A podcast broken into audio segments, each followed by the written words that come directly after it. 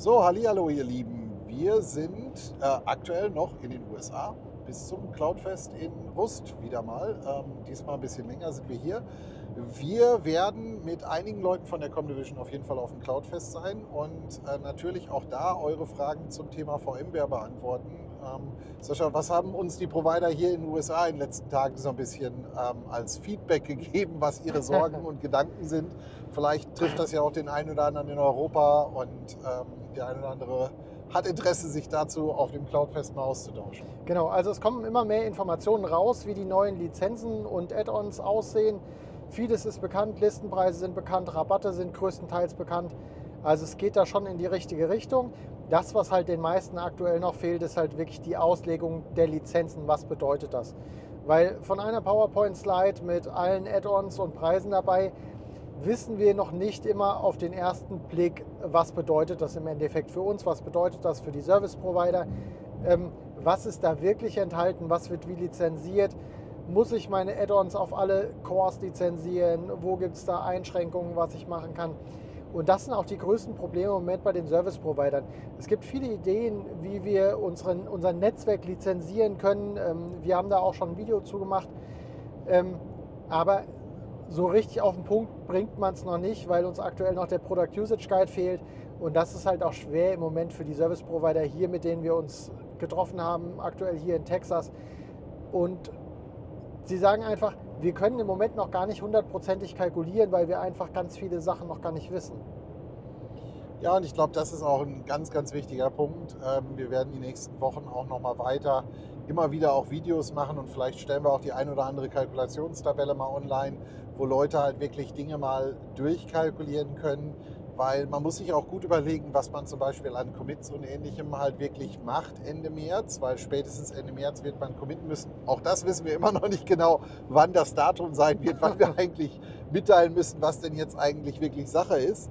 Aber man muss sich halt überlegen, wie viel committe ich wirklich und lasse ich einen Teil meiner Cores erstmal eventuell als Overage oder Overcommit Cores. Ja, die kosten dann zwar 30, 35, 38 Prozent mehr, aber am Ende des Tages, die kann ich wieder loswerden. Die Cores, die ich einmal committed habe, habe ich committed. Und ich kann immer noch nach drei Monaten Cores hinzukaufen und dann einfach sagen, so, ähm, ja, die nehme ich jetzt dazu und damit sind wir auf der sicheren Seite. Genau, weil ich glaube, dass viele von euch auch die Problematik im Moment haben, wie hat man früher designt oder bis heute designt? Man hat im Endeffekt gesagt, wir nehmen neues Cluster online, das Cluster planen wir für fünf Jahre. Das soll dann auch in fünf Jahren noch die Kapazität halten. Und das heißt, wir haben immer mindestens 100 Prozent mehr eigentlich geplant, um Wachstum einzuplanen. Und das betrifft uns halt jetzt natürlich in der Core-Lizenzierung, dadurch, dass wir alle Cores lizenzieren müssen. Gleiches Thema Disaster Recovery Seiten. Wie sieht das in Disaster Recovery Seiten aus? Viele Service Provider, auch hier in den USA, gerade größere, hatten halt wirklich sehr starke Bedenken, wo es darum ging, ähm, wie muss ich meine Disaster Recovery Seiten lizenzieren? Kann ich die dann irgendwann hochholen? Muss ich das Cluster dann erst aufbauen, wenn ich einen Failover von einem Kunden machen muss? Da gibt es auch ganz viele Antworten jetzt zu und ja, wir würden uns freuen auf dem Cloudfest, wenn wir in Kontakt kommen, wir können darüber sprechen, wir können über Lizenzierung sprechen. Ich glaube, dass wir in den nächsten Wochen auch nochmal wesentlich mehr Informationen jetzt zusammenkriegen hier in den USA, ähm, dass wir da auch wesentlich aussagekräftiger sein werden, dann, wenn wir auf dem Cloudfest sind nochmal. Und äh, dass wir dann wirklich mit euch Termine machen können, dass wir darüber sprechen können, was sind eure Probleme aktuell, vielleicht haben wir ein paar Lösungsansätze. Genau. Ja. Die anderen guten Nachrichten, der eine oder andere hat es ja auf dem Forum schon gesehen, das Thema White Label scheint durch zu sein. Das Problem ist aber, es ist halt auch nur die Information da, wie sie im Forum da war äh, oder in dem, im, im äh, Slack-Channel da war, dass man weiß jetzt, es wird ein White Label-Programm geben. Gut, das haben wir eigentlich schon vorher gewusst oder geahnt. Ähm, es wird immer klarer, dass die Restriktionen für denjenigen, der der Hosting-Provider im Cloud, äh, im White Label-Programm ist, sehr, sehr scharf werden. Also alle Gespräche, die wir bisher geführt haben, demnach ähm, sind die Regelwerke, was man dort alles erfüllen muss, vor allem an Verantwortung übernehmen muss, sehr, sehr hoch. Ähm, also auch das wird nochmal interessant werden, wie man da wo wie ähm, unterkommen kann.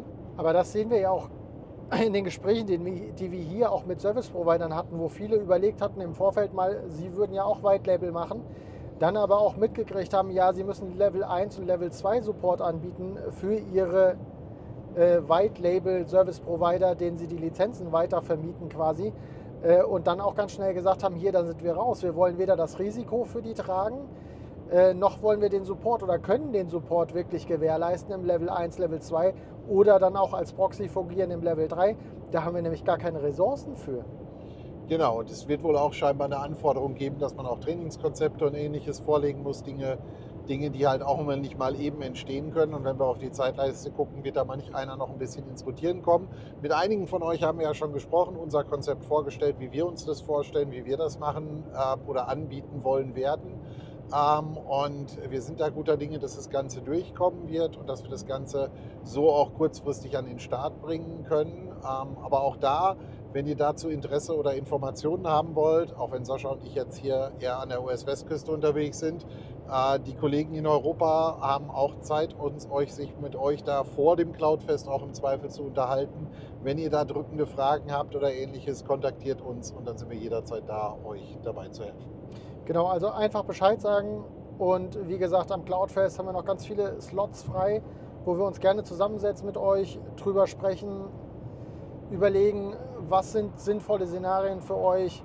Auch wenn ihr selbst in Tier 1, Tier 2 seid, ähm, nehmt euch die Zeit, lasst uns zusammensetzen, lasst uns wirklich mal überlegen, wie sieht ein Design der Zukunft aus, was eine Mischung zwischen Commit und Overage angeht.